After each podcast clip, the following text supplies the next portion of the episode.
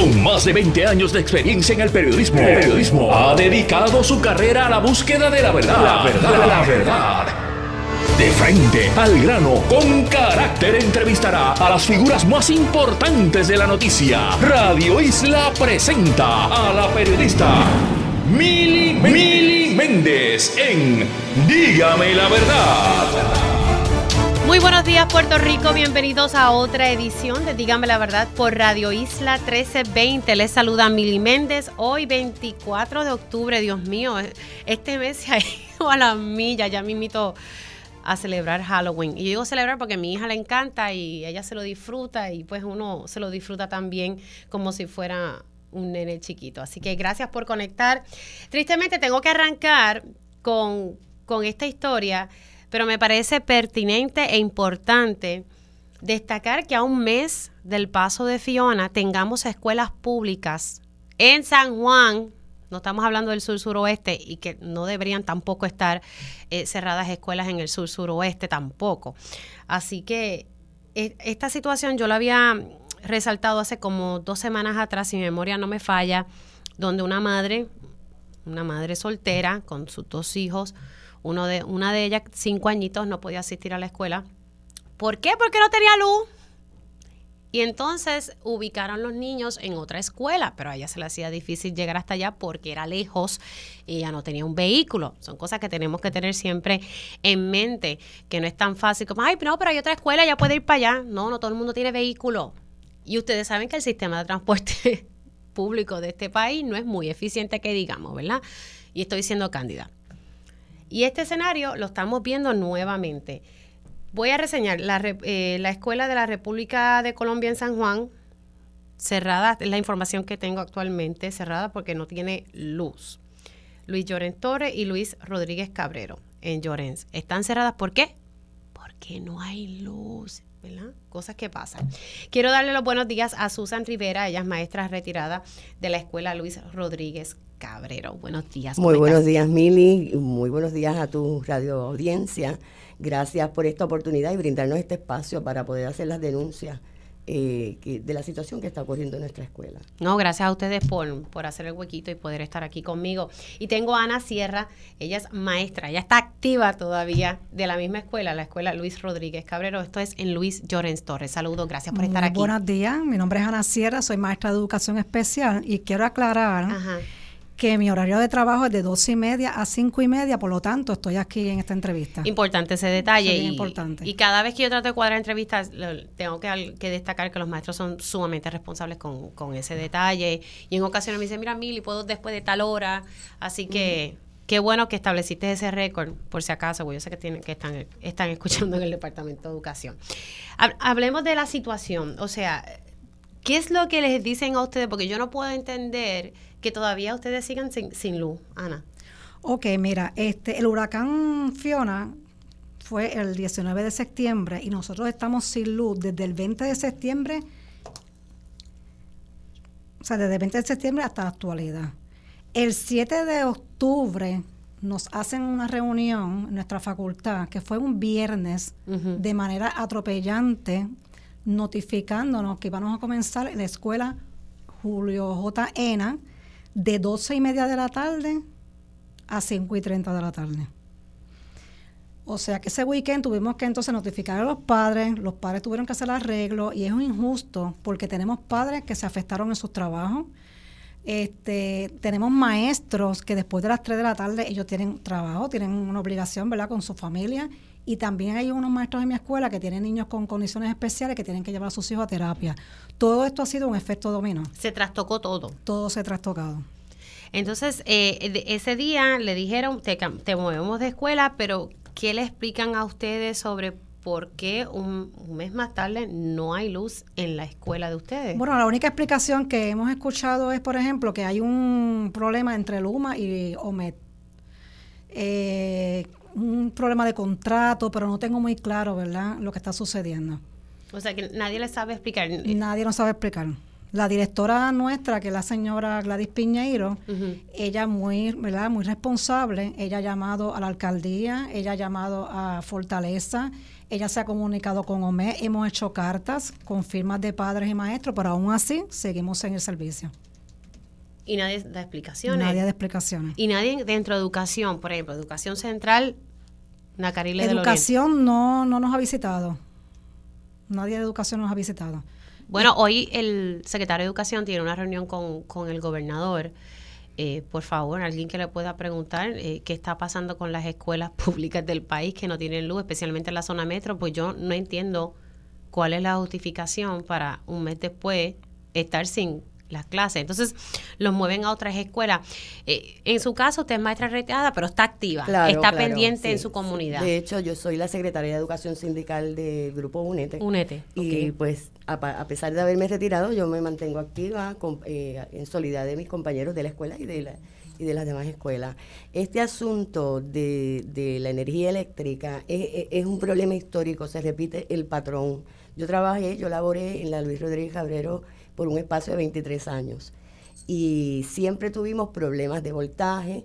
Y, luego del huracán María, que tuvimos que luchar para abrir nuestra escuela, porque, no, porque no la querían abrir. ¿Y por qué? Nosotros la habilitamos como hicieron todos los maestros del país que se personaron a las escuelas y hicieron todo el trabajo de recogido de escombros y habilitaron las escuelas. Las entonces secretaria Julia Kelleher no quiso abrir las escuelas. Nosotros tuvimos que tirarnos a la calle porque ya nuestra escuela estaba lista. no teníamos luz, pero estaba preparada. Y por esa acción que tuvimos el primero de noviembre de 2017, ya la semana siguiente nos abrieron la escuela. Sin embargo, estuvimos un año sin luz en San Juan.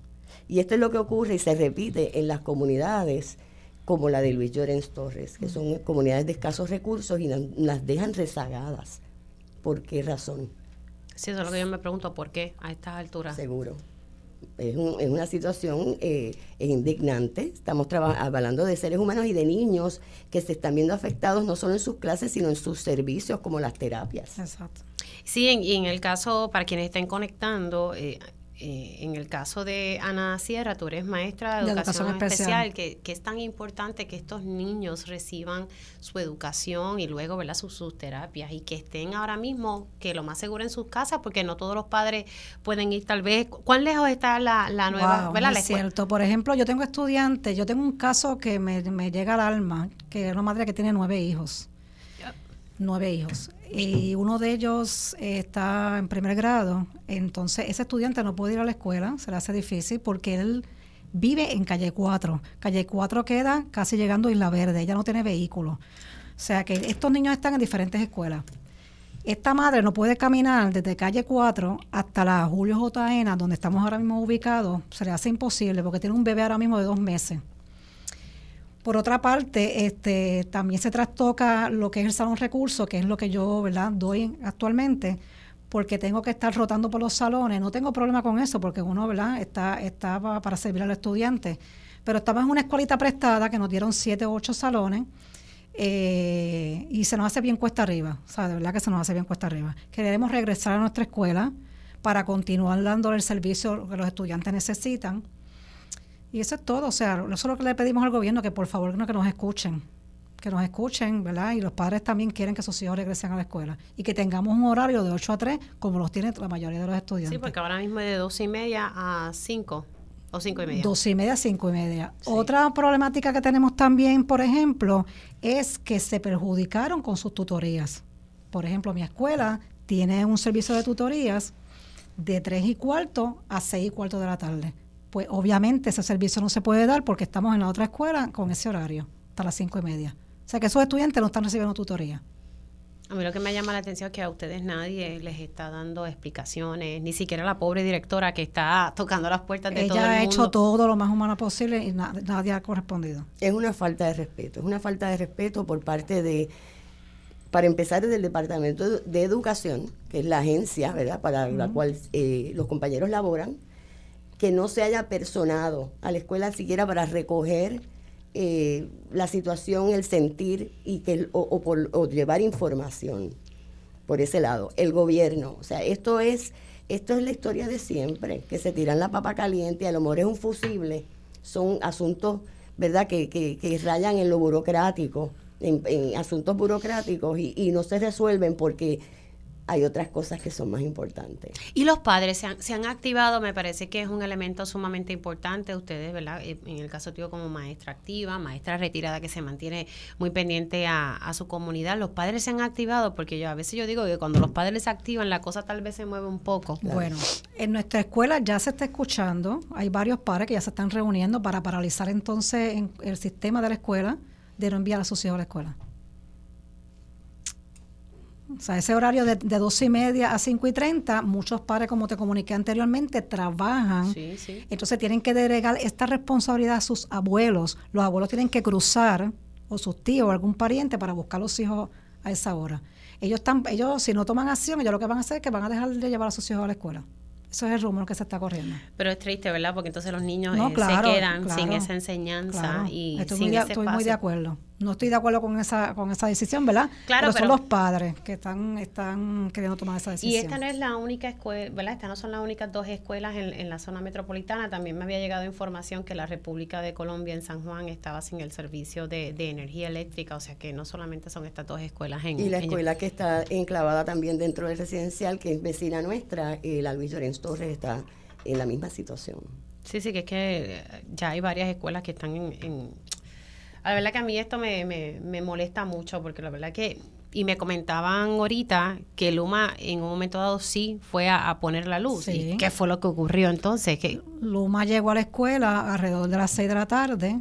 Había unos compañeros, ¿verdad?, que tomaron este, la iniciativa de quedarse en la escuela, pero no tuvieron el permiso. ¿Qué permiso? No te puedo decir cuál. Ellos buscaron el permiso para conectar eh, la energía, pero no lo pudieron hacer. Permiso, Eso es lo que realmente nosotros no entendemos los maestros, la facultad y mucho más la directora.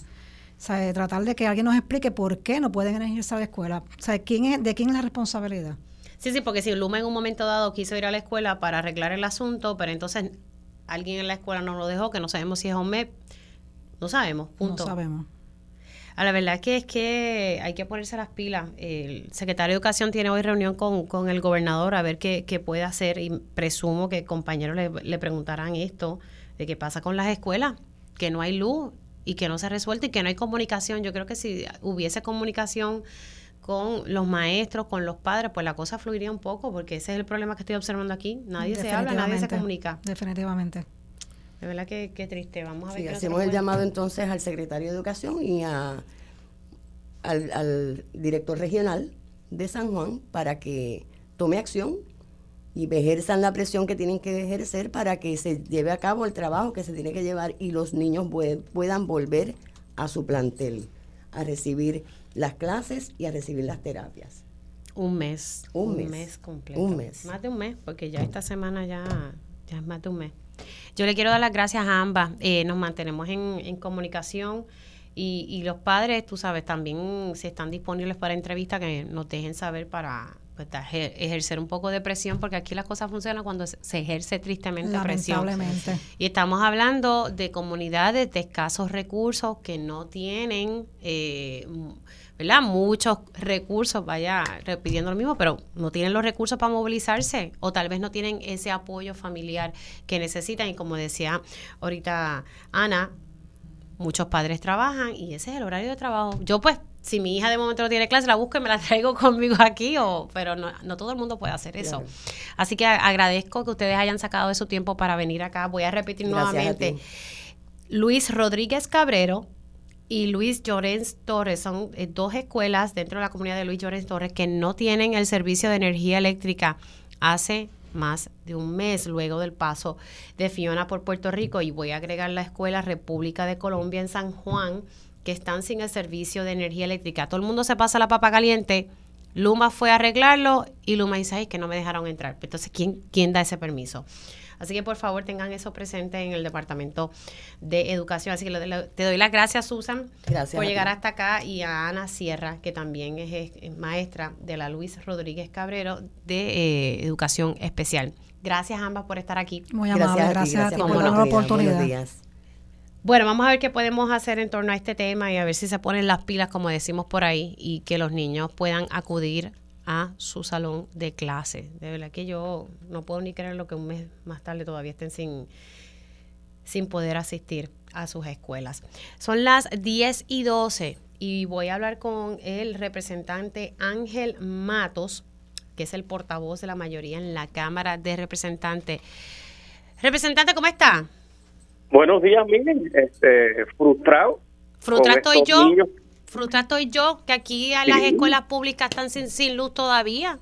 Acabo de escuchar tu entrevista y es increíble porque desgraciadamente para los ojos de Luma ya ellos no están en formato de respuesta a emergencia, sino que ahora todos los casos se atienden como casos de día a día. Pero, pues tenemos pero por mire, un mes fíjese, una semana en sin coger clases.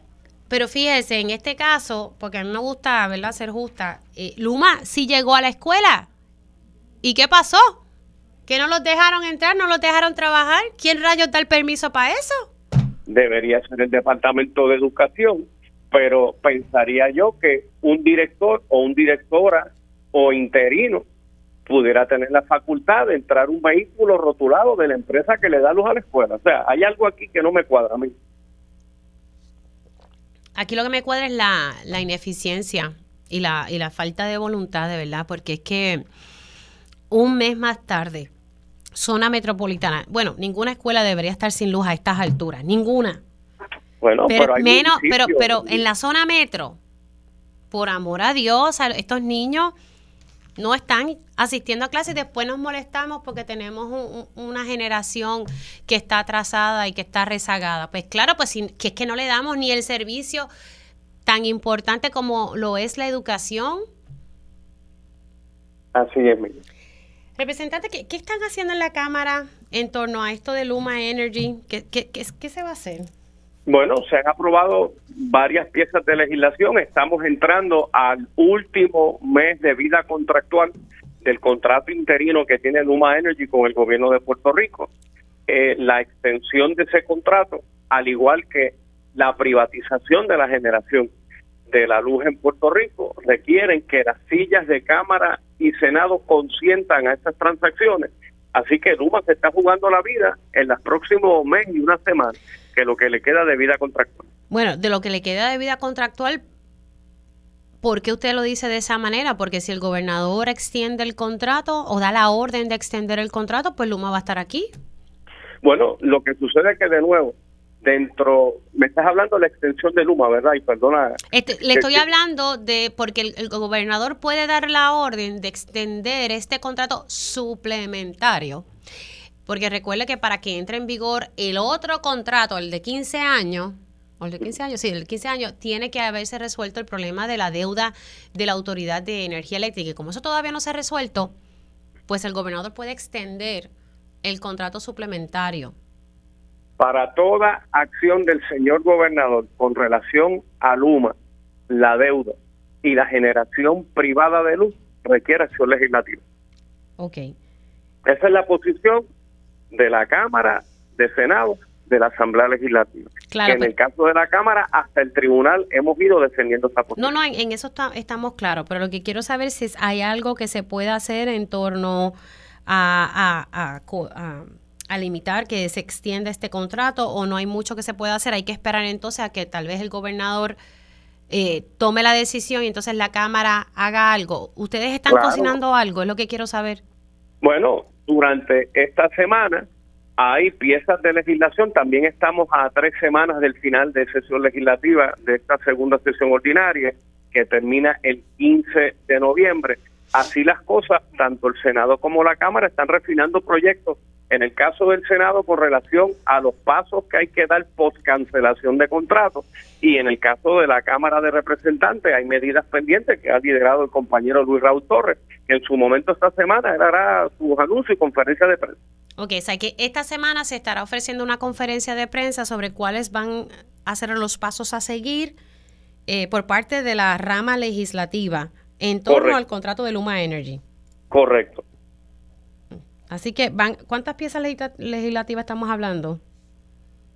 Entiendo que son dos, pero hemos legislado sobre 11 piezas desde que llegó esta privatización. No, no, de eso estoy clara, pero estas son las dos que bregarían con el contrato.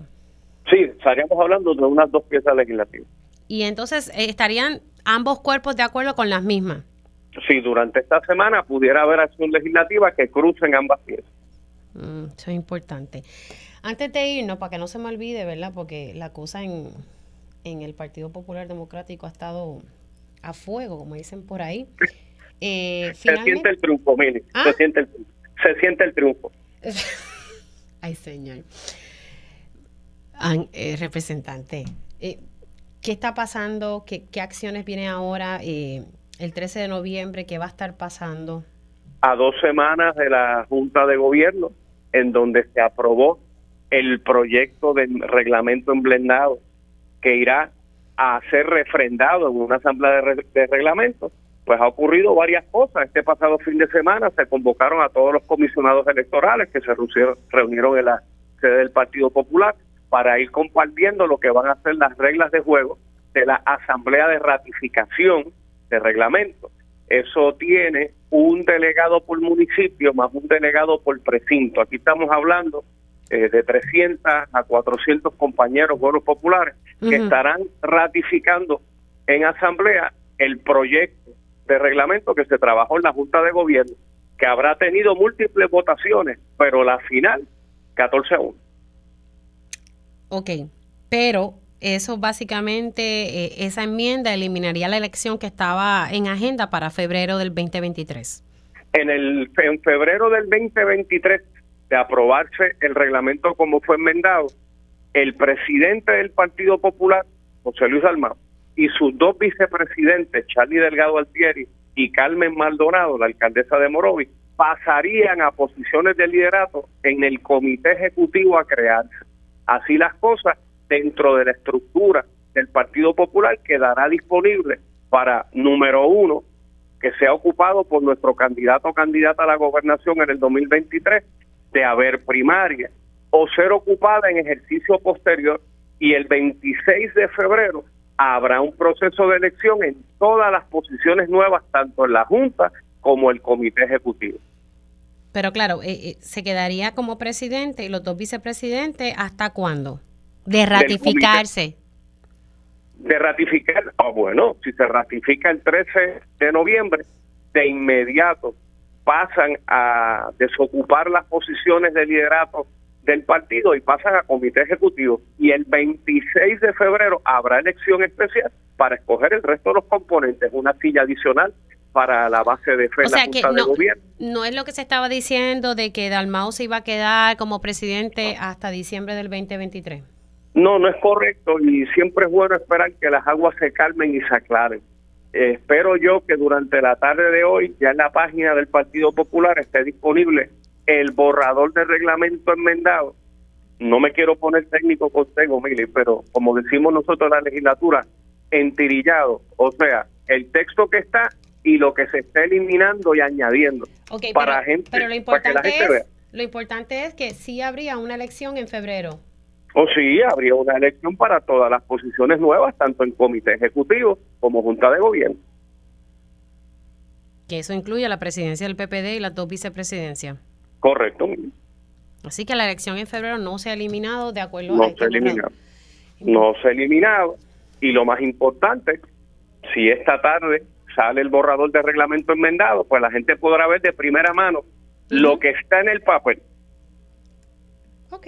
Pues está claro. Ya hay que esperar entonces en horas de la tarde que se publique el, reglamento del PPD, pero nuevamente, si se ratifica esas enmiendas al reglamento, eso no significa que Dalmau va a permanecer en el poder hasta diciembre del 2023. Y cuando digo el poder, me refiero a como presidente del Partido Popular Democrático. Como presidente del partido, no. Como integrante del comité ejecutivo, sí. Al igual que Charlie Delgado y Carmen Maldonado. Pero ¿cuál es la diferencia entre una y la cosa? Lo que sucede es que el comité ejecutivo figura que ya existe en nuestro reglamento es más de a diario, es más eh, dinámica, si lo pudiera decir de esta manera, versus una junta de gobierno con una presidencia de partido que pasan meses para reunirnos. Ok, pero sí permanecería eh, eh, Dalmau como, como presidente en, dentro del comité ejecutivo. Director, director ejecutivo del Partido Popular, al igual que Charlie y doña Carmen. ¿Y se podría tener un presidente dentro del PPD habiendo un director ejecutivo? Bueno, claro, preferiblemente, ahora voy a hablar a nombre de Ángel Matos, mil, preferiblemente que no sea candidato a elección en el 24, que es lo que hemos querido a través del tiempo modificar, porque en las últimas tres elecciones el presidente candidato le ha costado dinero al partido porque el dinero se va a la candidatura y siempre la institución pues tiene capítulos de finanzas por el piso. Pero déjame contarte que ya en ATH Móvil, Partido Popular 2024, en la sección de negocios, cualquier buen popular puede hacer su donativo. Ya era hora que abrieran algo, porque imagínate. Sí, Partido Popular 2024 en la sección de negocios. Esa cuenta está casi en cero. Bueno. Sí, pero ya la gente ha podido hacer su donativo a través de ATH Móvil, Partido Popular 2024 en la sección de negocios. Bueno, se me cuida mucho, representante. Buenos días, Mil. ¿Cómo no? Ustedes escucharon al portavoz de la mayoría en la Cámara de Representantes, Ángel Matos, adelantándonos que hay dos piezas legislativas que se están trabajando y que esta semana se va a hacer una conferencia de prensa para anunciar qué es lo que van a hacer con el contrato de Luma Energy o cuál es el paso legislativo en torno a este tema. Hacemos una pausa y regresamos en breve. Dígame la verdad, las entrevistas más importantes de la noticia se escuchan aquí. Mantente conectado. Radio Isla 1320. 1320. Y ya estamos de regreso aquí en Dígame la Verdad por Radio Isla 1320. Les saluda Mili Méndez. Gracias por conectar. Y voy a seguir diciéndolo hasta que alguien resuelva esta situación. Todavía la Escuela República de Colombia en San Juan sin el servicio de energía eléctrica. La Escuela Luis Llorens Torres y Luis Rodríguez Cabrero en la comunidad de Luis Llorens Torres están sin el servicio de energía eléctrica a un mes del paso de Fiona todo el mundo se está pasando la papa caliente. Luma dice que es que fueron allá y entonces no les dieron permiso para arreglar. Entonces, educación, por favor. La pobre directora de la escuela está llamando a medio mundo y al parecer nadie resuelve. Y digo esto porque todavía las escuelas, las escuelas están sin ese servicio de energía eléctrica.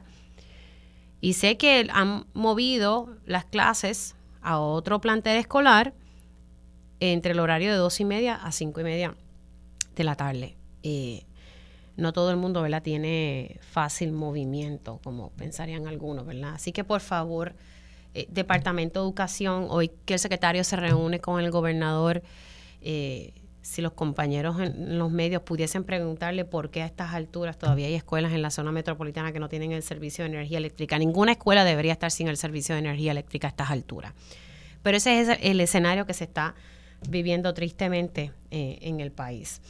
Tengo en línea telefónica al presidente del, Colegio de Trabajadores y Trabajadoras Sociales de Puerto Rico, Larry Emil Alicea. Buenos días, Larry, ¿cómo estás?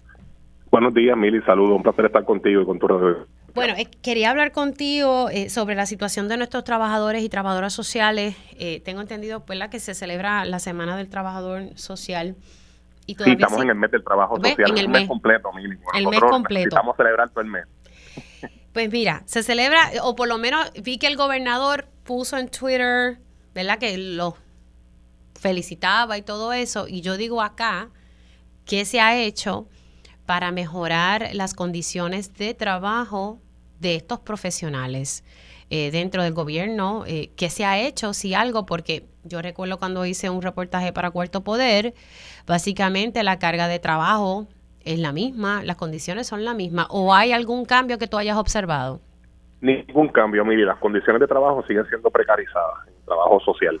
Y eso, eh, nosotros no necesitamos que nadie nos felicite, ni necesitamos más proclamas, necesitamos que el gobierno se movilicen para hacer pasos principales, que son las condiciones laborales de los trabajadores sociales y los salarios de los trabajadores sociales. Y hay dos proyectos radicados en la legislativa trabajadores sociales, el 893, dirigido a lograr una carta de derechos para los trabajadores sociales y trabajadoras sociales del país, eh, donde se aseguren que hayan condiciones de trabajo seguras, cargas de trabajo adecuadas, espacios de trabajo seguros, eh, y el, proyecto 894 que busca establecer una escala salarial para trabajadores y trabajadoras sociales parecida a las escalas salariales que existen en Estados Unidos para evitar que nuestros colegas se nos vayan para Arizona, se nos vayan para Texas, se nos vayan para Nueva York, para evitar que se vayan a trabajar a megatiendas, porque las megatiendas pagan más de lo que paga un eh, en la profesión del trabajo social, y para evitar... Se te fue la señal, Larry. Se te fue la señal. Eh, eh, me, estás escuchando? Ahora, es que me quedé en la parte de que tenemos una fuga de trabajadores sociales. fuga para evitar que se nos vayan los trabajadores sociales para Arizona, para Texas y para evitar también eh, el, la disminución que hay ahora mismo en los programas de trabajo social. La gente no quiere estudiar trabajo social, no porque no les guste la profesión, sino porque ya están previendo de que esta profesión no va a proveerles a ellos la, el ingreso básico para poder subsistir y los va a mantener en condiciones económicas precarizadas. Eh, y, y, esto es un asunto que tiene que atenderse ya, Mili. No necesitamos felicitaciones, necesitamos acciones. Ahora, ¿cuál es el estatus del 893 y el 894? ¿En, en qué ha quedado el 893, El 893 está en la oficina de la senadora Rosamar Trujillo. Y yo tengo que decirte con mucha tristeza que la, senadora Rosamar Trujillo, senadora por Humacao, eh, nos está pichando. Porque hemos intentado reunirnos con ella en múltiples ocasiones, le hemos escrito y no nos ha dado una reunión.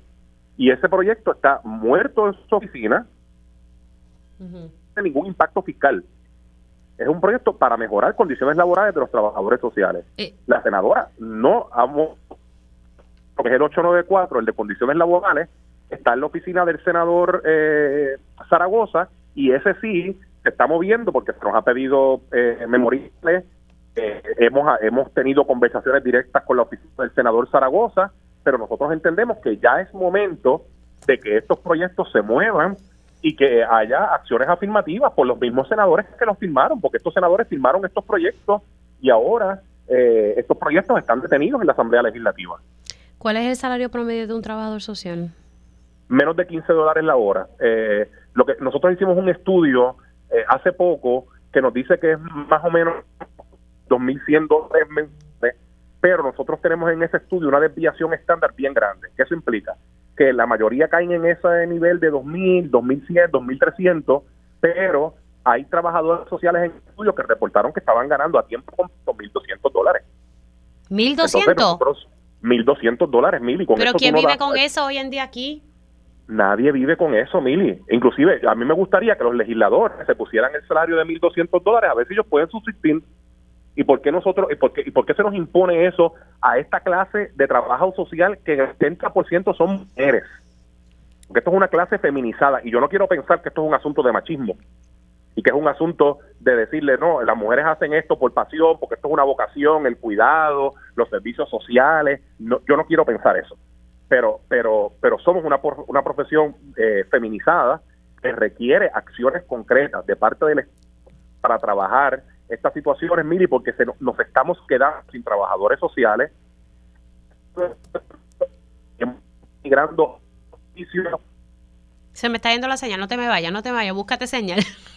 Sí, es que estoy, estoy, estoy, en, estoy en en el área en el área este, a lo mejor este. Sí, sí, pero ahí en esa esquinita donde estás, quédate ahí quietecito. Sí, sí, sí. Pues algunos se están yendo de Puerto Rico, a Arizona, a Texas, y otros están emigrando aquí mismo a otras profesiones. Y lo otro que estamos viendo, Mili, porque, porque yo soy profesor en la universidad, es que está disminuyendo dramáticamente la entrada de estudiantes a estudiar trabajo social. En otro lado, el país se va a quedar sin trabajadores sociales si el gobierno no toma acciones concretas para resolver este problema. Y sin el trabajo social, Mili, se paraliza la prestación de servicios sociales en el país. Bueno, el trabajo social prácticamente ya se está, Laria, prácticamente se está afectando porque se había aprobado un dinero por parte de la Junta de Control Fiscal para eh, contratar a unos 200 trabajadores sociales y me decía en aquel entonces, yo creo que era como seis meses atrás, la, la Secretaría del Departamento de la Familia que, que no estaba consiguiendo gente, que no conseguía gente esa misma convocatoria que la secretaria habló contigo no se ha podido llenar. Nosotros tenemos todavía locales donde este, hay eh, pueblos donde tienen muy pocos trabajadores sociales, pero no hay visores. La carga de las compañeras y los compañeros es asfixiante, tanto que dan seguimiento a, las, los que investigan las querellas de maltrato en las investigaciones especializadas. Y yo sé que han habido acción para de mejorar las condiciones de trabajo trabajadores sociales, lo, lo que necesitan. Titular, y que tienen problema de señal.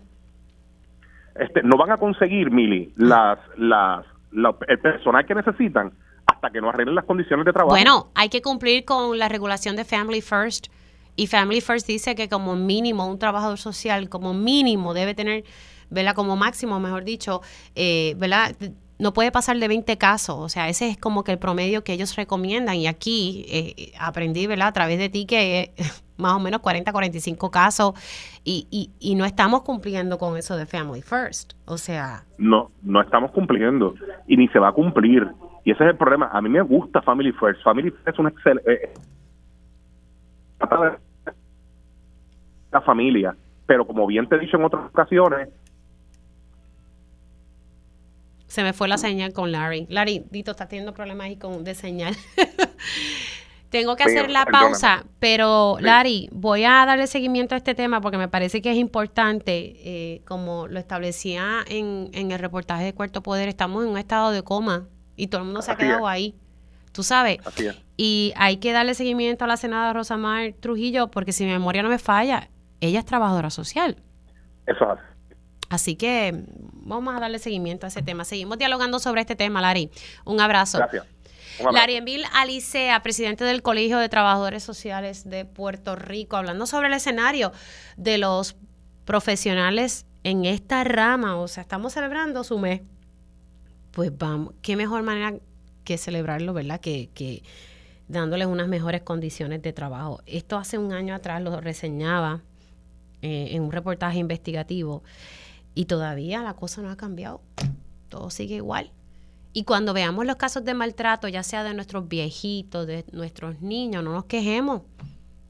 Imagínate un ser humano tratando, manejando 40, 45 casos. Que no es que se trata solamente a, al niño o a nuestro viejito, se trata a todo un núcleo familiar tengan eso presente. El trabajo es bien drenante y lo digo porque mi mamá fue trabajadora social. Hacemos una pausa y al regreso hablamos sobre la situación de los feminicidios íntimos en Puerto Rico. Dígame la verdad, las entrevistas más importantes de la noticia se escuchan aquí. Mantente conectado. Radio Isla 1320. 1320. Ya de regreso aquí en Dígame la verdad por Radio Isla 1320. Les saluda Mini Méndez. Gracias por conectar. Hay muchas cosas pasando en la isla. Eh, y una de ellas, precisamente el viernes pasado, hablaba con, con la doctora Irma Lugo del Observatorio de Equidad de Género.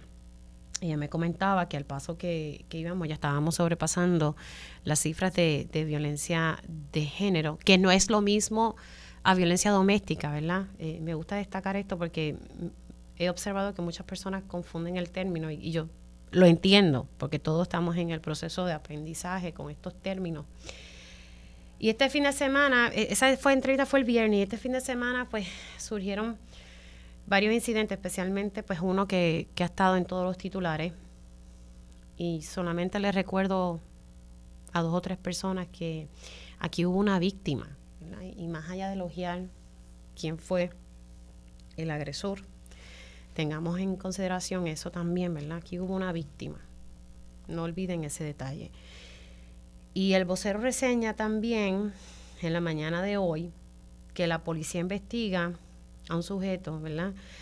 Que dejó consciente a su pareja y luego la lleva al hospital. Los hechos ocurrieron esta madrugada en, en Carolina. Y pues me parece pertinente poder dialogar sobre esto con la doctora Irma Lugo del Observatorio de Equidad de Género. Irma, buenos días. Buenos días, Mili. Saludos al público que nos escucha. Bueno, el viernes cerrábamos, eh, ¿verdad? Con, con, las cifras y todo esto. Y, y, te decía fuera del aire que pensé mucho en ti este fin de semana. Y decía, mira, yo dialogando con ella el viernes y mira lo que pasó. Y luego también este caso que se, se registra en Carolina, eh, que la fémina está siendo atendida, gracias a Dios. Eh, no, no falleció, pero se dio el incidente. Se dio el incidente y un incidente que cuando uno lee la noticia es terrible porque ellos estaban hablando y parece que discuten por teléfono y el tipo llega a la casa y en, fuerza la entrada, entra creo que por una ventana, entonces la golpea, la deja inconsciente por estrangulación. O sea que no la mató de milagro de Dios. Y, y, y él mismo es quien la lleva al hospital. Él mismo es el que la lleva, exacto, y allí fue arrestado. Eso es lo que lo que leímos en el periódico El Vocero de esta mañana. Y, eso es bien importante, ¿verdad? Porque esto es un intento de feminicidio. Y lamentablemente, ¿verdad? Cuando hablamos el, el viernes, tenemos 58 casos identificados con el caso de, de Iraida, llega a 59, pero nosotras también estamos documentando los intentos y en los intentos hemos sobrepasado los 60 casos. Ok, espérate un segundito, vamos por parte porque no quiero que la gente se me confunda. Y estoy observando mucho eso, Irma, y, y lo destaco porque me parece que que hay que seguir con la cantaleta hasta que hasta que a todos se nos meta y me incluyo hasta que a todos se nos meta aquí eh, porque estamos en, un estado de emergencia de violencia de género pero dentro de violencia de género hay muchos renglones que tenemos que tener presente. Y cuando yo siempre hablo de feminicidio íntimo es eh, e, ese caso de violencia doméstica. Exacto relacionados a casos con pareja o expareja. Esos son los feminicidios íntimos. ¿Por cuánto vamos ahora con, con con, los eh, feminicidios íntimos, con el caso de Iraida, lamentablemente estamos en 14 casos este año. Eh, ¿Cuánto hubo el, el, año pasado, si de momento tienes eso ahí en, memoria? Si no me equivoco, creo que fueron 12. Ah, pues Tendría que verificar. Lamentablemente superamos y el 2021 cerramos con 53 casos de feminicidio. Ay, Dios mío, espérate, 53 casos. ¿En el 2021? 2021. Ok, pero estos son feminicidios incluyéndolos todos. Incluyéndolos todos, exacto. Ok. ¿Y este año por cuánto vamos? Este año vamos por 59 casos. Casos de feminicidios que son eh, muertes de mujeres.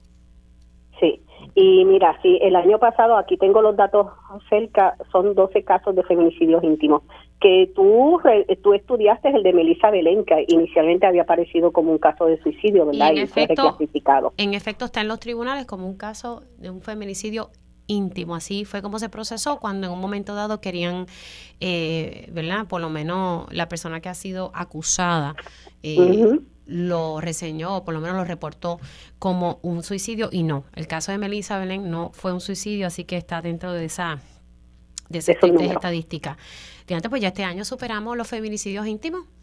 Lamentablemente, sí, es terrible. Y, y yo quiero hacer el llamado a la gente, ¿verdad? De, que estamos, eh, el número es alarmante. También es importante, ¿verdad? Que estamos siendo más conscientes de estas situaciones, ¿verdad? El caso del sábado de Iraida, este, se habla de, de, de, un líder, ¿verdad? Ex policía, pero que lidera un grupo de policías activos. Y estaba muy activo. Muy activo, exacto. Así que es importante, ¿verdad? Él asesina a una persona, asesina a esta mujer. Es un caso de feminicidio íntimo. Y algo, por eso es tan importante el tema de la educación, ¿verdad? En todos los renglones. Pero cuando hablamos con la gente, el tema del consentimiento. Si ya yo no quiero continuar contigo, hay que respetar eso, ¿verdad? Y aquí vemos una acción machista, ¿verdad? Una acción de violencia de género máxima cuando esa persona asume el derecho sobre la vida de otra persona y, es terrible, es terrible. Eso es lo que tenemos que seguir trabajando. Ahora, yo me llama la atención y, sé que en Pegados en la Mañana también tocaban este tema. Eh, ¿Qué está pasando con el Comité PARE? Estamos en un estado de emergencia y uno quiere pensar que algo está avanzando.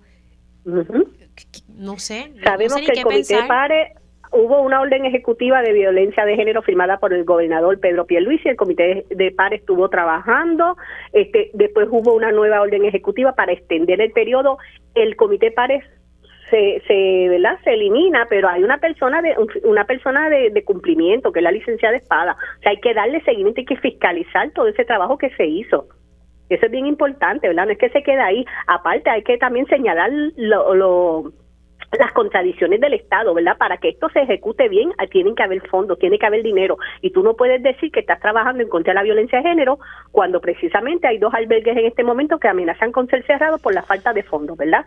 Así que, que ese tipo de cosas, pues hay que trabajarlas. Eh, eh, y eso era lo que conversábamos eh, tú y yo el, el viernes que, hace un tiempito atrás había salido esta noticia de que estaba en peligro y, ese peligro del cierre de estos dos albergues que atienden esta situación de violencia doméstica tanto para mujeres como hombres están en peligro de ser cerrados y todavía yo no he, no he visto o no sé si tú lo has visto que justifique por qué van no le pueden dar los fondos a estos dos centros. Exacto, y que, que la gente esté clara, ¿verdad? Que las organizaciones feministas están haciendo un trabajo que es responsabilidad del Estado y están haciendo un trabajo con menos fondos, ¿verdad? Nosotras Este, tenemos eh, intercesoras legales en los tribunales acompañando a las víctimas. Tenemos servicios en nuestra en nuestros espacios de consejeras, de trabajadoras sociales, de psicólogas, ¿verdad? Están los albergues para apoyar a las mujeres. O sea, hay unas líneas de ayuda, ¿verdad? Para el público en general, aunque la persona no esté sufriendo una situación de violencia de género, pero si conoce a alguien puede llamar, orientarse. ¿Verdad? Y apoyar. Y eso es importante, ¿verdad? Esto es un trabajo, por eso es tan importante el tema de perspectiva de género, que se entienda, ¿verdad? Estamos hablando de, una mirada de trabajo multidisciplinaria, ¿verdad? Desde diferentes organizaciones, agencias, ¿verdad? Este, así que, que, que, con una mirada de trabajo social, ¿verdad? De trabajo de, de impacto social.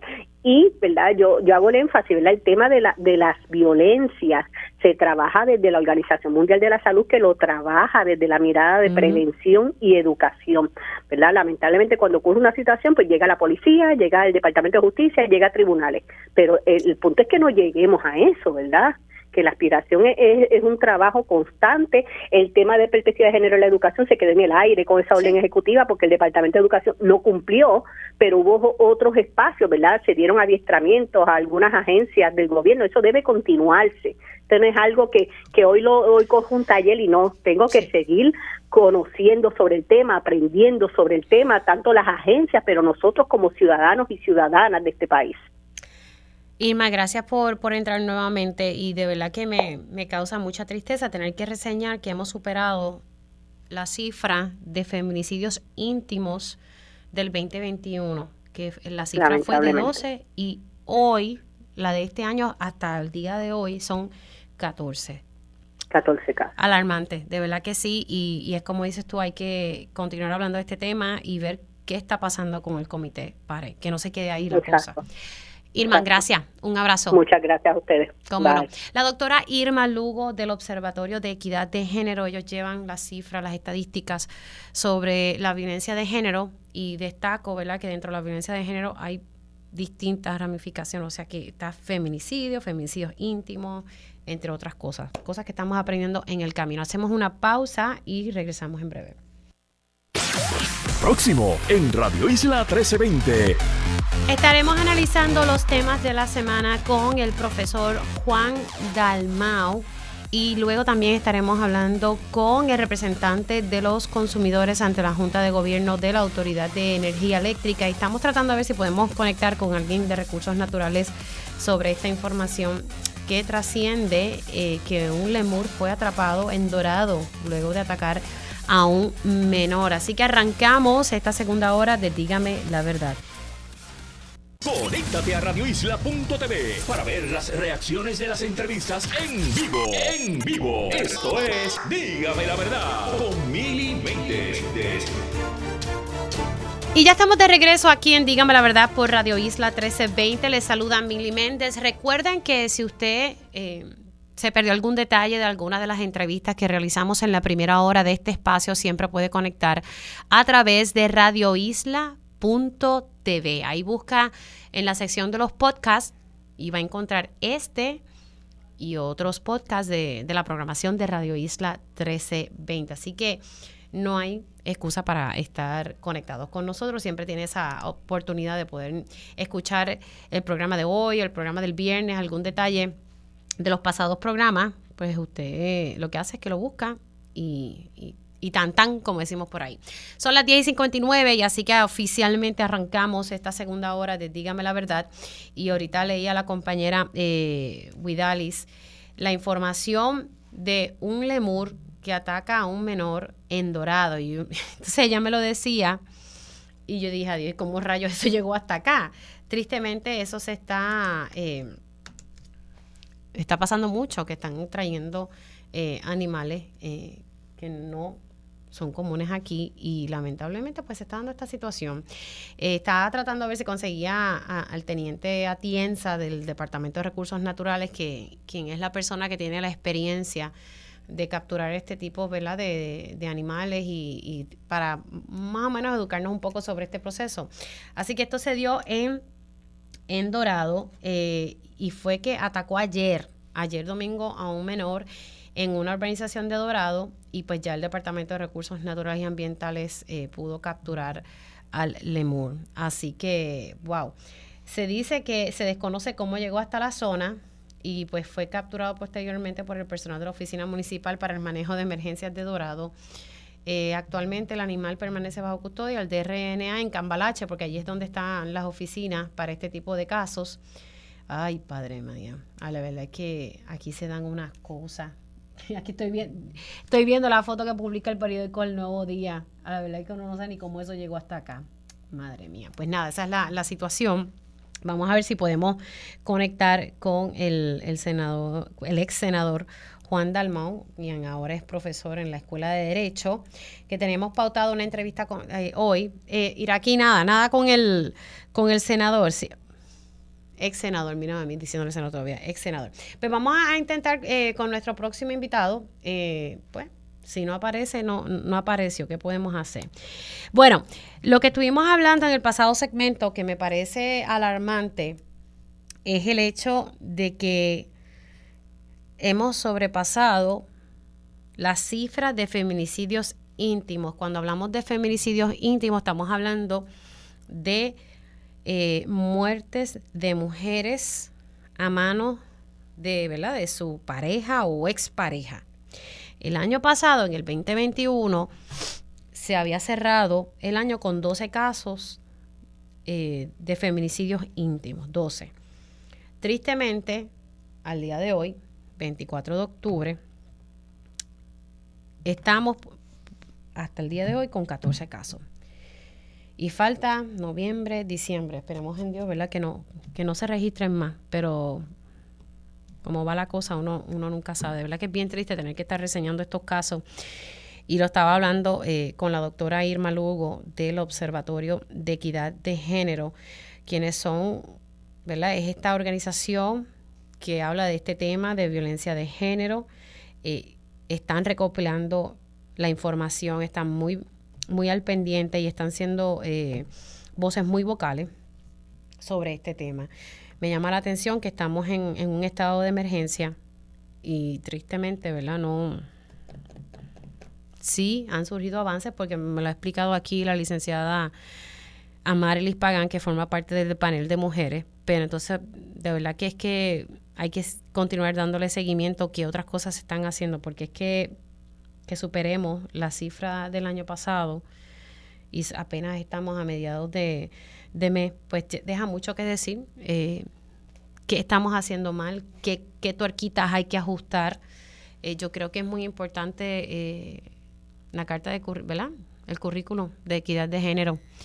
No sé por qué a veces nos, nos quedamos en, en, las cosas chiquitas y, no, y no avanzamos, ¿verdad? Para seguir educando a nuestros niños y niñas, ¿verdad? Sobre lo que implica todo esto y la equidad. Eh, no sé, nos quedamos ahí en las cosas pequeñas, tristemente.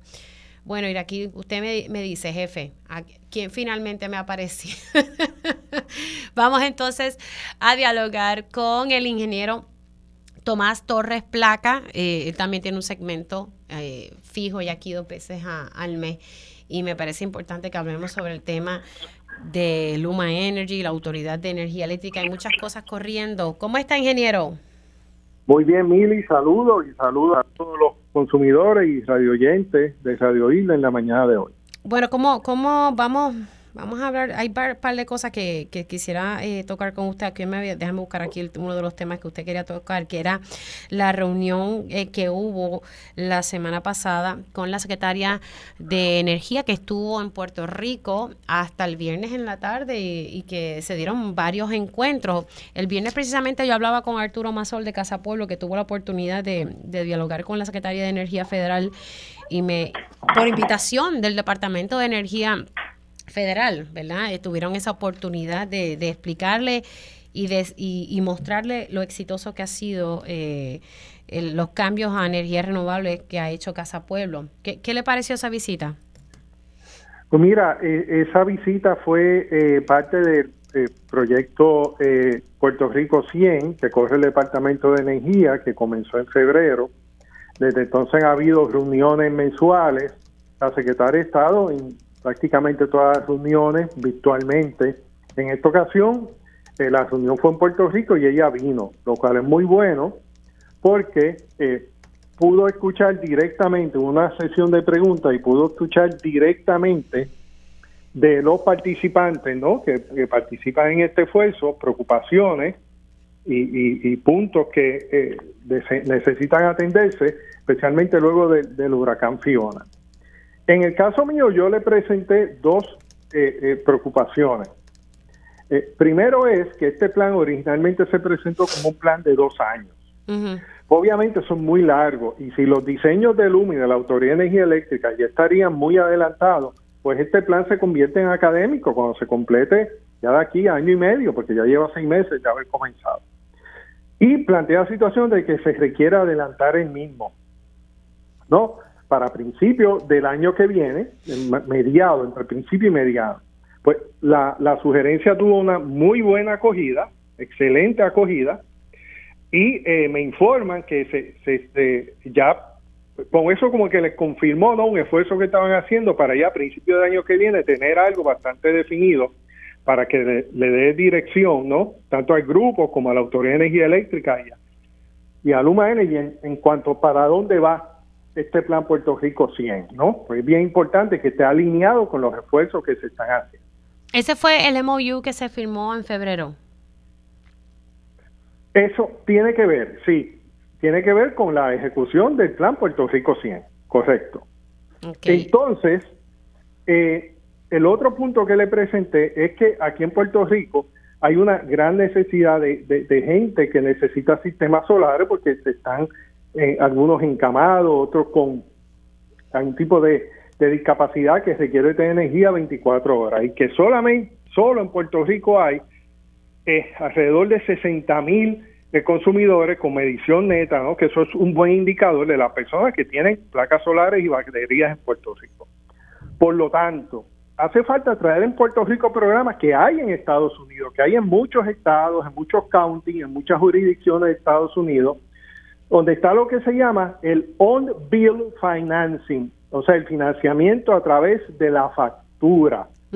¿Y qué es eso? Pues mira, Aquí eso se usa en el, en, en el malvete. Cuando vamos a sacar el malvete, en el seguro compulsorio, cuando vamos a pagar el malvete, ahí aparecen varias compañías privadas que tú escoges para que tener tu seguro compulsorio. Pues sería lo mismo con eh, eh, paneles solares y batería, ¿no? Y cualquier otro sistema renovable que se pueda instalar en, en, en comercio e industria.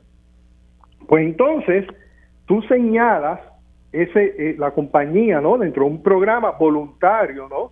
Regulado por el negociado de energía que estaría participando, también señala la, la cooperativa o el banco que te financiaría también dentro de este programa, ¿no? Este que se estaría ofreciendo.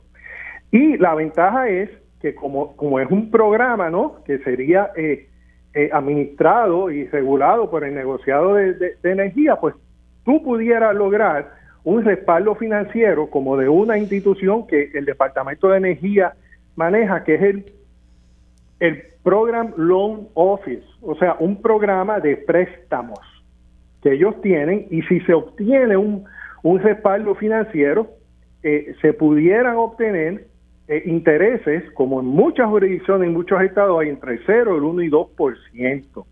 Y además se pudieran canalizar todas estas ayudas que hay de fondos CBDF y de otros diferentes tipos de fondos para personas que no tienen ingresos suficientes se pudieran canalizar también a través del mismo programa. En Puerto Rico hay un esfuerzo ya corriendo en la legislatura, que es el proyecto 1129, que ahora mismo está en etapa de comentarios. Hay que eh, ajustarle unos pequeños detalles, unos typos y unas cosas que hay que corregir, eh, para entonces eh, que ese proyecto pase al Pleno del Senado, se apruebe, luego a la Cámara y para la firma del gobernador. Esto sería algo muy bueno. ¿Qué busca ese proyecto? Pues este proyecto, como te dije, busca que tú puedas financiar y seleccionar el instalador de renovables mientras un, por un programa voluntario, tanto de las personas que, lo, que, que se inscriban a él como de los instaladores y compañías y cooperativas y, y bancos que se inscriban en él para facilitar ¿no? la instalación de, de renovables en, en, y baterías en, a todos los consumidores a un interés de 0%, 1 o 2%, ¿no? Y como se hacen esas compras eh, eh, en grandes cantidades, pues los precios de los equipos serían menores también. ¿Y, hay realmente terreno para este tipo de legislación?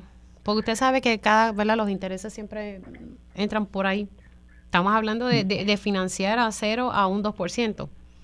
Correcto, mira, y debería de haberlo, porque ahora mismo, fíjate, fíjate, en cinco años de María, eh, tú parecerías que, debía, que, que tú supondrías, es, mejor la, palabra, tú supondrías que debían de haber entre 100 y 200 mil consumidores, ¿verdad? Que eso es razonable. Después todas estas cosas con María y, la gente sin electricidad y todos estos problemas, pues mira, solamente hay 50 y pico mil, escasamente llega a los 60 mil consumidores con sistemas de baterías renovables, por datos oficiales del negociado de energía. O sea que aquí hay algo, una desconexión que está pasando y en muchos eh, eh, estados y jurisdicciones eso se ha resuelto con un interés eh, bajo, con un buen financiamiento, que se canalicen las ayudas a través de un programa, ¿no? que, sería este programa regulado por el negociado de energía y el negociado puede asignar un administrador para este programa y sería un programa que bajaría los costos, bajaría los costos de financiamiento y sobre todo las personas que participen en ese programa eh, van a ser eh, eh, supervisados ¿no? por el negociado, por DACO y por la Oficina Independiente de Protección al Consumidor. O sea que el consumidor no solamente tendría buenos precios, buen financiamiento, sino que una garantía de una supervisión de las agencias que estarían a cargo, que eso ahora mismo no existe o no existe como debiera, a ponerlo de esa manera. Pero un programa voluntario, es voluntario, tanto de las compañías que entren como de los consumidores que participen. Okay, o sea que esa es una de las cosas que están eh, corriendo ahora mismo. Así que dentro de todo le pareció del Senado. Le, pareció entonces bastante productivo que, que, esta secretaria haya llegado entonces a la isla, que no es ¿verdad? más de lo mismo como hay quienes piensan que esto es más de lo mismo. No, porque hay un proyecto corriendo desde febrero. Desde febrero había un proyecto corriendo y ella lo que hizo fue darle seguimiento a ese proyecto personalmente y vino a la isla personalmente a obtener la retroalimentación, el feedback, como decimos acá, de, los participantes y no solamente eso, sino que vino a escuchar también diferentes grupos y diferentes esfuerzos, bueno, el Casa Pueblo, muy buena presentación que hubo por Arturo Mazol. Eh, eh, así que fue muy, muy, muy positiva la, la visita. Ahora hablemos un poco, ¿verdad?, sobre lo que ha pasado eh, recientemente con, en torno al paso de Fiona. Todavía hay personas sin, sin, el servicio de energía eléctrica. Ahorita yo reseñaba varias escuelas en la zona metro que no cuentan con, energía. Entonces estamos hablando, eh, en un momento dado aquí, eh, el ingeniero Daniel Hernández, quien era el director de generación en la Autoridad de Energía Eléctrica, pero que ahora está en Luma y precisamente a cargo de, los proyectos de energía renovable.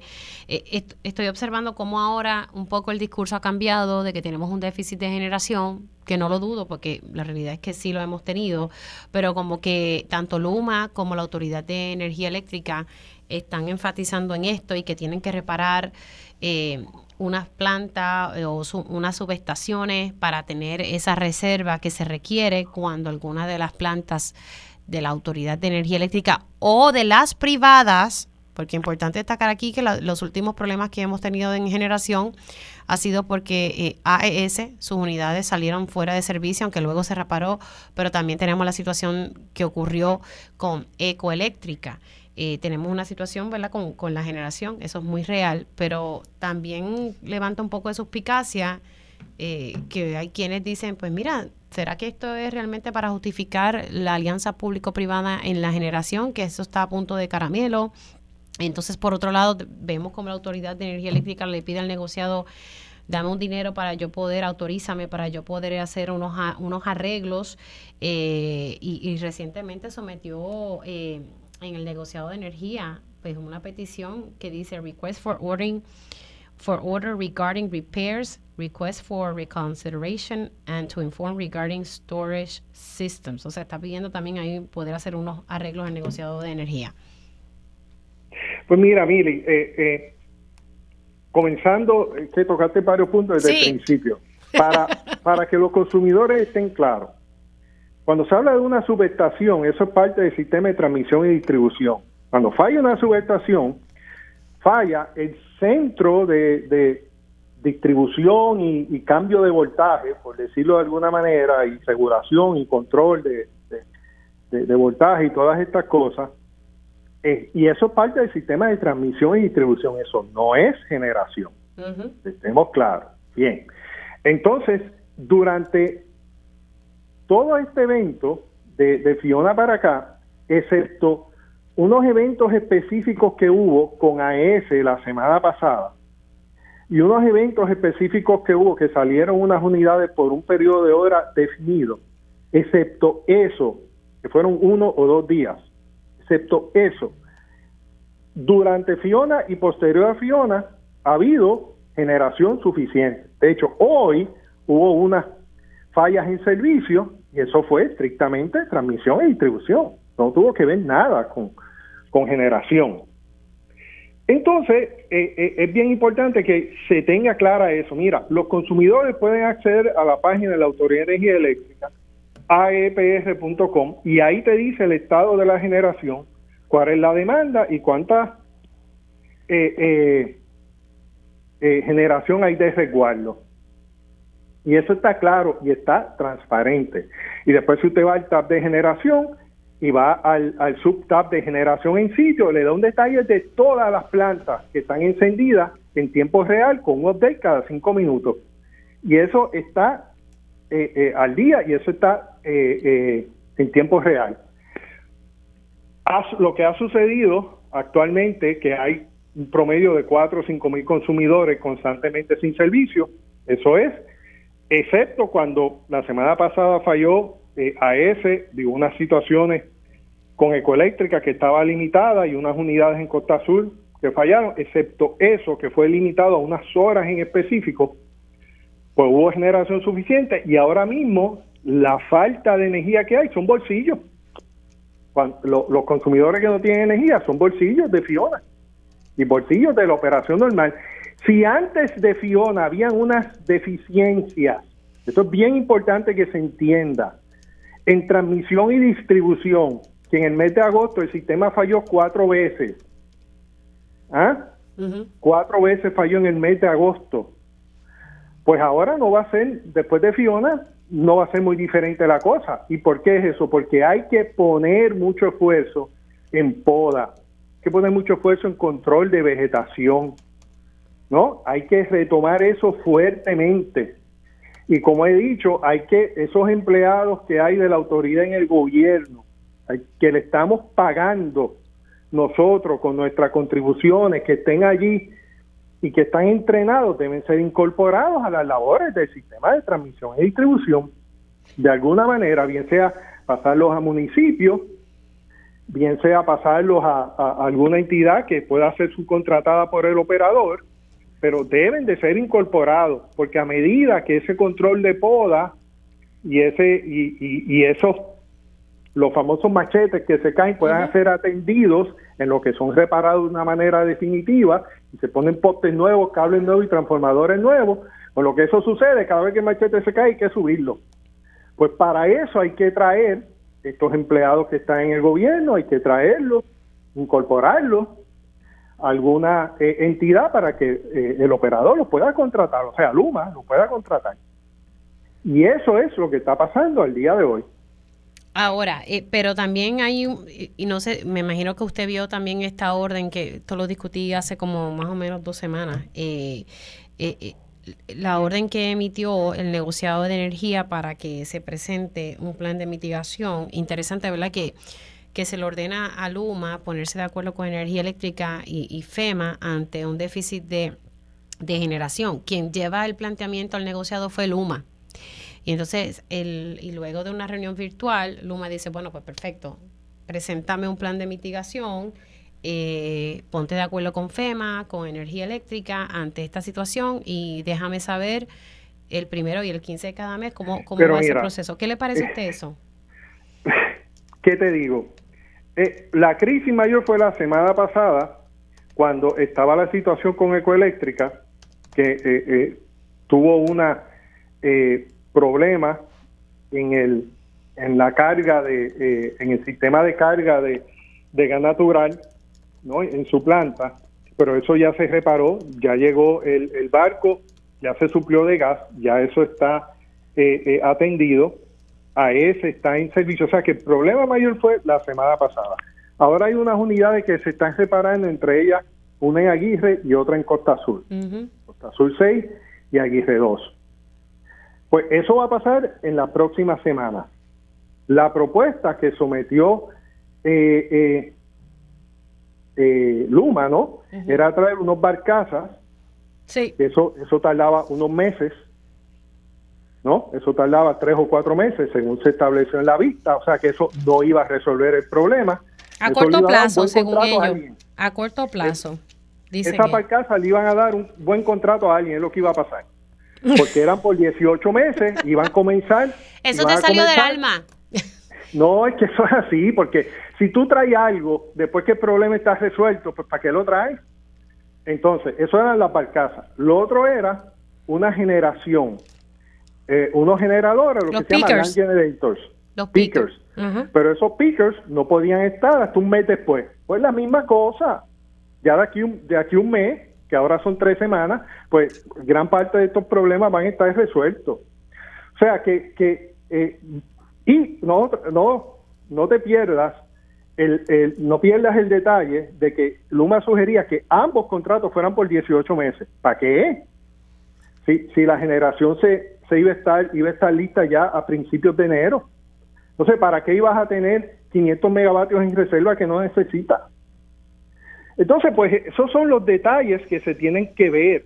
O sea, esas son las cosas que la gente tiene que ver, que el consumidor tiene que ver y entender. El otro punto, muy importante. Déjame hacer una, una pausa, ingeniero, que dice conmigo, me parece importante este tema. O sea, que usted me dice que esas dos propuestas de la barcaza y los pickers no resuelven realmente el problema, porque es algo... Bueno, porque, porque entrarían en función cuando el problema o ya está resuelto o esté gran parte adelantado a su solución. Déjeme, déjeme, quédese con, con la línea de pensamiento, lo que hacemos una pausa y entonces regreso con el ingeniero Tomás Torres Placa. Dígame la verdad, las entrevistas más importantes de la noticia están aquí. Mantente conectado y recuerda sintonizar al mediodía, tiempo igual, en Radio Isla 1320 y Radio Isla.tv. Y ya estamos de regreso aquí en Dígame la Verdad por Radio Isla 1320. Les saluda Mili Méndez. Estoy conversando con el ingeniero Tomás Torres Placa. Estamos hablando sobre los temas de energía renovable, la situación que está pasando el país. Nos quedamos en este punto y me parece que es importante dialogarlo con él. Él tiene mucho conocimiento de estos temas. Hace unas semanas atrás yo había hablado con, con el ingeniero Daniel Hernández, quien era, y esto es importante, siempre lo digo porque es importante que tengamos este detalle Daniel Hernández era el director de generación en la Autoridad de Energía Eléctrica hasta que aceptó un puesto dentro de Luma Energy en todo su derecho. Y está ahora a cargo de los proyectos de energía renovable, pero ha sido recientemente el portavoz de Luma Energy y, ¿verdad? y mucho se ha dicho de que pudiese ser la persona que esté frente a, a este consorcio. Él me hablaba sobre una orden que había emitido eh, el negociado de energía eléctrica a petición de Luma. Luma le dice, mira, negociado, eh, tenemos una situación con el déficit de generación, tenemos que tener una energía de reserva, tenemos que resolver. Eh, por favor, considera esto. Pues el negociado dijo, pues bueno, ponte de acuerdo con FEMA, con energía eléctrica, preséntame un plan de mitigación. si pueden llamar nuevamente al ingeniero Tomás Torres Placa porque se cayó la llamada. Eh, gracias Iraquí. Y por favor, trabaja con ellos y preséntame el plan. Es importante porque el plan de mitigación y las dos cositas que me explicó Daniel Hernández es una barcaza que él dice que en cuestión de meses se, puede poner a, trabajar y, y, unos generadores que se, que se conocen como pickers, ¿verdad?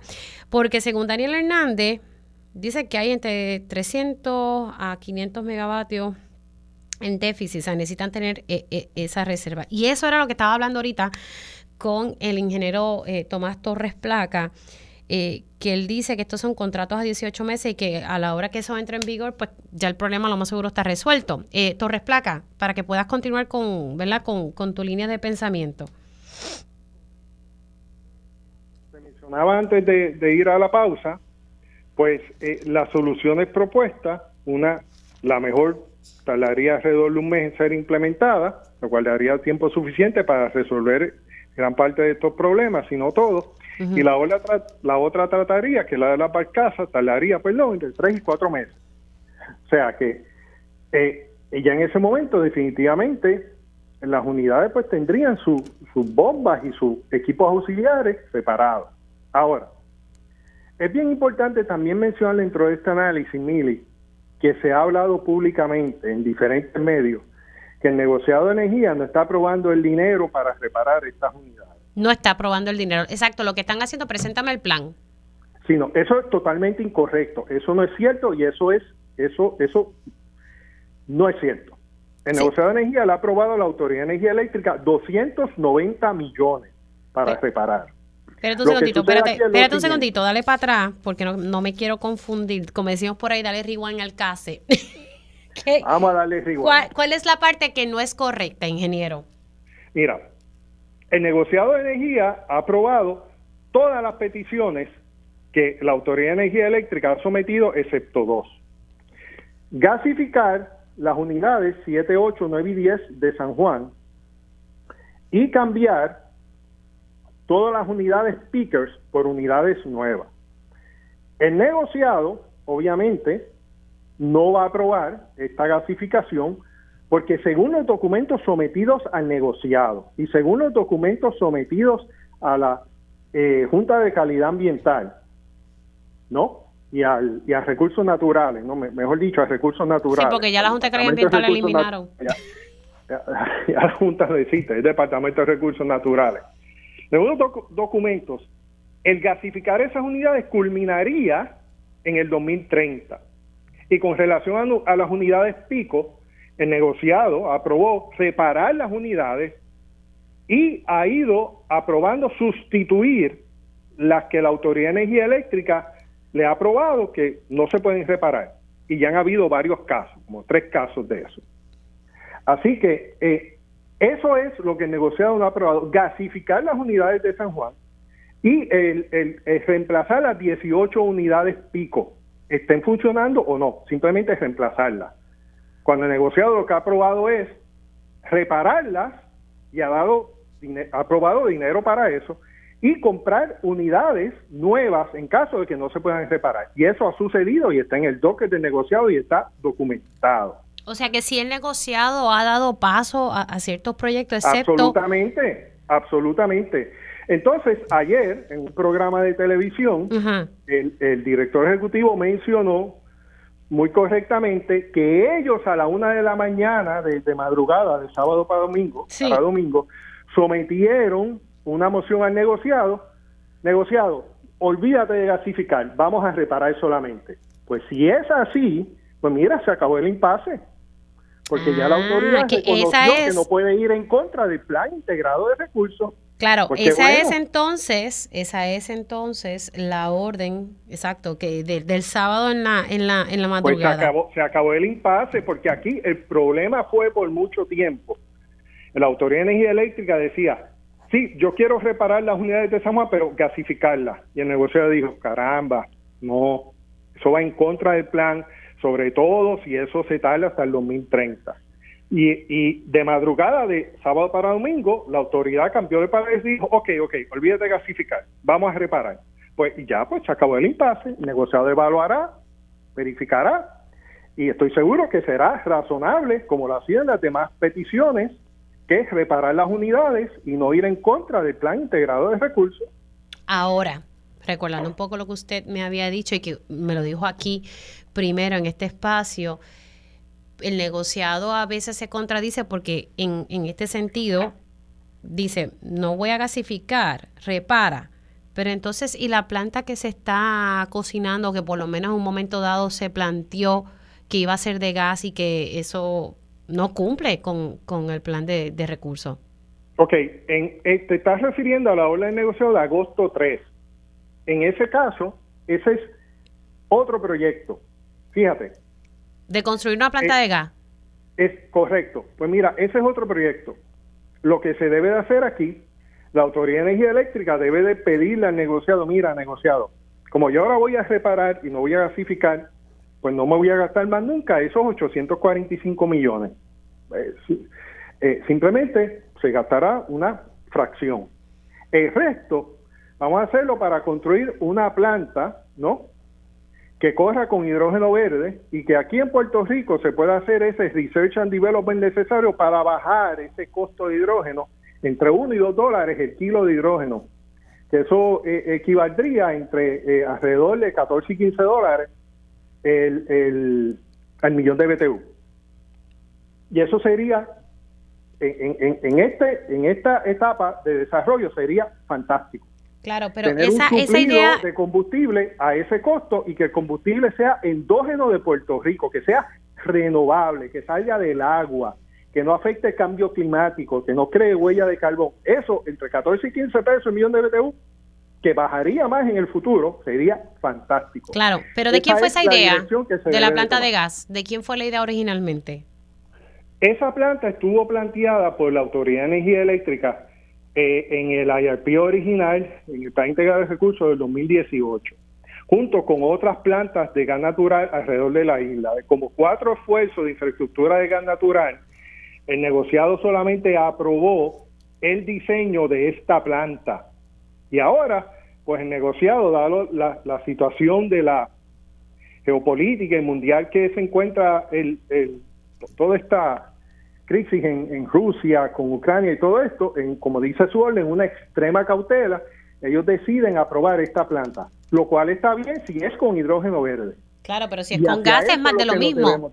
pero si es con gas es más de lo mismo, porque recuerdo que usted me trajo esa preocupación. Seguro, se debe, se debe, de, se debe de construir junto con esa planta la eh, eh, parte que es eh, el, el, proceso de electrólisis para que se pueda producir hidrógeno aquí en Puerto Rico. Porque una, una planta de gas corre con, con gas natural, con hidrógeno, con lo que tú le pongas. Lo que tenemos que hacer aquí es producir el hidrógeno para inyectar hidrógeno a esa planta. Esa es la parte que, en mi entender, el negociado debe ser más agresivo en establecer aquí una planta que no solamente corra con gas, sino que produzca el gas, en este caso ese hidrógeno verde y verde del agua, porque no vamos a importar metano para entonces convertirlo en hidrógeno, eso sería un disparate. No, hidrógeno verde del agua que se hace con fuentes renovables, eh, tú alimentas esa electrólisis de, fuentes renovables, divides el agua en hidrógeno y oxígeno, el, hidro, el oxígeno lo vende y el hidrógeno lo usas para eh, correr estas unidades cuando renovable no esté disponible, que mayormente por la noche, funciona como un almacenamiento de energía. así es como se está y eso y eso iba a y eso iba a costar ocho, y eso está con un presupuesto de 845 millones.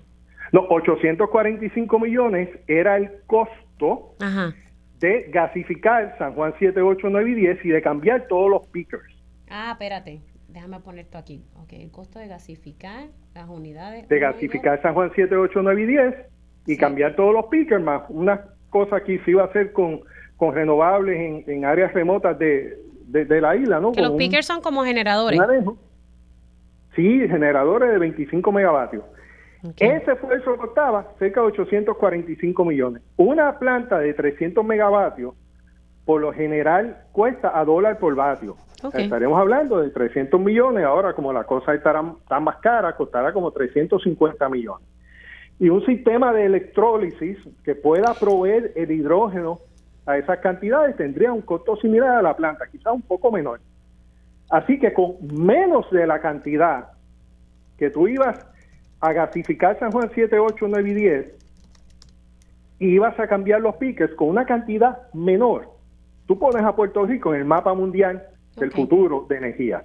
Bueno, se me, ha acabado, se, me ha acabado el tiempo, pero ingeniero, gracias por haber sacado de su tiempo y, explicarnos, ¿verdad? Eh, esto que es importante. Eh, voy a darle seguimiento al proyecto 1129 sobre el financiamiento e instalaciones de, placas de energía renovable. Me parece que eso es importante.